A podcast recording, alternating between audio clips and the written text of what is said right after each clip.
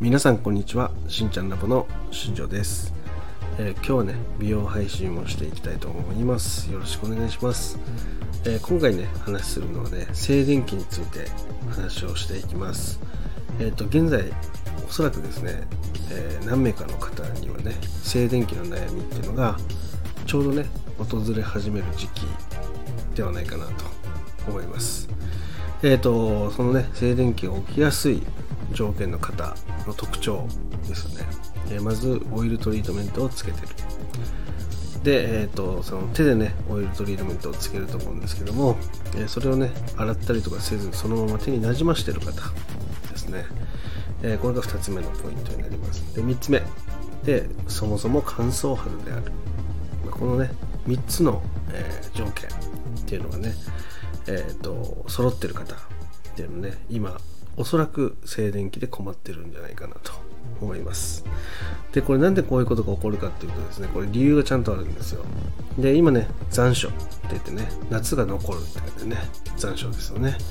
えーこの暑さが残る時期に入ってきて湿気がねどうしても高くなります。で、えー湿気が高くなる中で、えー空調っていうのはね除湿とかね冷房とかっていうのを活用して、えーそこねその換気していくんですけども、えーその際にですね、えー手の表面っていうのにねそのカチオン界面活性剤っていうねそのオイルを帯びた、え界面活性剤が付着している状態っていうのがね、え起きてしまうと,、えー、とそこからね摩擦っていうね、え現象でねその械とか鉄に触れた時にですね、えーバチッといきやすい状態になってますよっていう話です、えー特にね、えー一番静電気が起きやすい場所としては、えースーパーマーケット大型のスーパーマーケットの、まあ冷凍食品コーナー。この辺とかのねその金属部分を触れたりとかするとバチッと行きやすい状態になります。でまた、えーそういうところをね、えー歩くと、えー髪の毛がねふわっとこう広がりやすくなったりとかする、えまあ、タイミングにあるんですよね。で、えーそこがね湿気なんですよね。その湿気がやっぱり、ね、帯びてることで、えーその冷房っていうのはねこの湿気を取ろうとする力っていうのがものすごく強く働くので、えーその場所のね空間の湿度っていうのをね下げようとします。えこれはねその家の中でも同じで、えー湿気をね取り除こうっていう働きが生まれて、まあそれでね乾燥するんですよね。で空気が乾燥してる中で、えー手の表面にオイルとかカチオン界面活性剤っていうのが残ってしまっていると,、えーとどうしてもねプラスの電気を帯びてしまうんですよね手が。で、まあ、それで、えーその冷凍食品とかより乾燥が進んでいるところの鉄を触れた時にという反応が起きてしまうっていう現象が 起きます。でこれがね、えー夏はね逆なんですよね。その外が暑くて、えー自分たちが触る場所が冷たくなったり乾燥するとバチッと起こるんですよね。で冬っていうのはね逆なんですよね。その自分の体が熱くなって、えー周りが冷えることで、えーバチッと行きやすくなると。で今回ねこの残暑が残る時期っていうのはねそういうのがねすごく起きやすいタイミングになってくるので、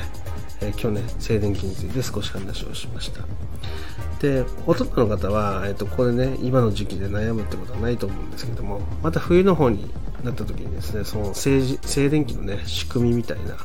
ものっていうのをね配信で撮っていけたらなっていうふうに思ってるのでそこに関してはね、えまたね12月とかね1月ぐらいに、えー別途でね冬用の静電気対策としてももうちょっと詳しく深掘りして話していけたらなっていうふうに思ってるので、えー今日はねその夏の静電気、えーこのね3つの条件を満たしている方要注意ですよっていう話になります。これねものすごく簡単で、えー結局手を洗えばいいだけの話なので、えー皆さんねそのヘアオイルとかね流さないトリートメントを使った後っていうのはしっかり手を洗う習慣っていうのをねつけた方がおすすめです、えーそれができるだけでねこのこの時期のね静電気のバチっていうのをね防げたりするので、えーしっかりね活用してもらえたらなっていうふうに思います。あの静電気のねバチバチって結構嫌なんですよね。ストレスでしかないので、えー 何もね体にねいい刺激を与えないねそんな悪い悪いものとは言いませんけどね。いい影響を与えないものになっているので、ね、極力浴びない方がいいものでもあります。まあなので、えーこういうねちょっとしたこう自分のそのケア一つでそこが改善できたりもするので、えーオイルを使う際は手を洗う。それをねしっかり試してみてくださいっていう話になります、えー今日はねこの辺で収録を終わりたいと思います。今日も最後まで聞いていただきありがとうございました。ではまた明日。バイバイ。